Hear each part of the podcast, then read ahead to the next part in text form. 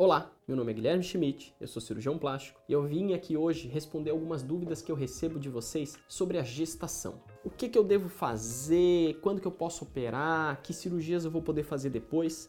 Para isso, eu selecionei do que eu recebo de dúvidas de vocês e criei um quadro Doutor Responde sobre a gestação. Então vamos lá. Eu selecionei algumas perguntas que eu acho mais importante. A Júlia Pereira me pergunta: Doutor Guilherme, eu estou amamentando. Quanto tempo depois eu posso fazer a cirurgia de abdômen e de mama?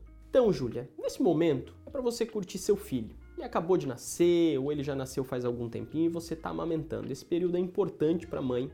Então agora nada de pensar em cirurgia plástica. Mas vamos dizer, quando é que você poderia? Normalmente, partir do momento, seis meses depois de ter tido seu filho, você já pode ser submetido a uma abdominoplastia. E a parte de cirurgia mamária, normalmente quatro meses depois que você interrompe a saída do leite. Então, normalmente a abdominoplastia seis meses após e quatro meses após a interrupção da saída do leite, as mamoplastias. Doutor Guilherme, eu tô grávida, mas eu já estou programando uma lipoaspiração após o nascimento do meu filho. Quando é que eu vou poder fazer esta cirurgia? Nesse momento, você não tem que pensar em nada de cirurgia plástica. Esquece. Você está num momento mágico para a mulher que está gestando um filho, ele está crescendo dentro de você e o foco tem que ser unicamente nele. Nesse momento, você não tem que pensar em nada. Não tem cirurgia plástica para você nesse momento. Deixa ele nascer, cuida bem dele, que venha com muita saúde e mais para frente a gente conversa. Tá certo? Vamos lá. A Manuela da Silva me perguntou: Doutor Guilherme,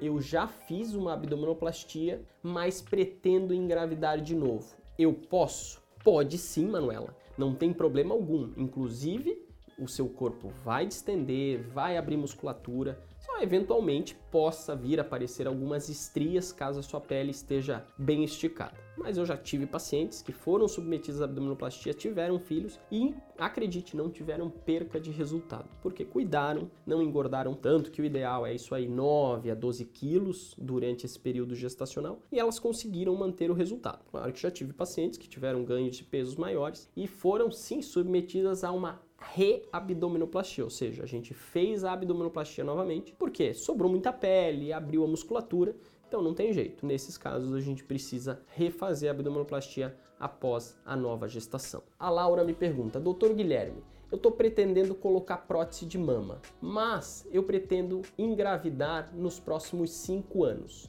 Eu vou perder o resultado?" Então, Laura, isso vai depender de vários fatores principalmente relacionado ao seu ganho de peso e à hipertrofia da sua glândula, ou seja, o crescimento da sua glândula durante o período gestacional e de amamentação. Então, pacientes que têm ganhos de peso muito imensos ou é, às vezes até um pouquinho só acima do normal, mas a mama aumenta demais de tamanho, sim, infelizmente você tem uma tendência sim a ter a perca de resultado. Já pacientes que não tendem a ter tanto ganho de peso, a mama acaba não hipertrofiando, às vezes o paciente até não amamenta, e eventualmente não tem perca de resultado quase nenhuma. Então sempre essas perguntas eu recebo frequentemente, é assim, a gente nunca vai ter uma resposta única. Cada paciente é único, cada paciente responde de um jeito. Então, eu falo sempre, se você está pretendendo engravidar, às vezes a outra pergunta que eu recebo frequente, doutor, mas eu estou pretendendo engravidar daqui a um, dois anos e quero colocar prótese. Não é o momento. Esse momento é o momento de você focar na gestação,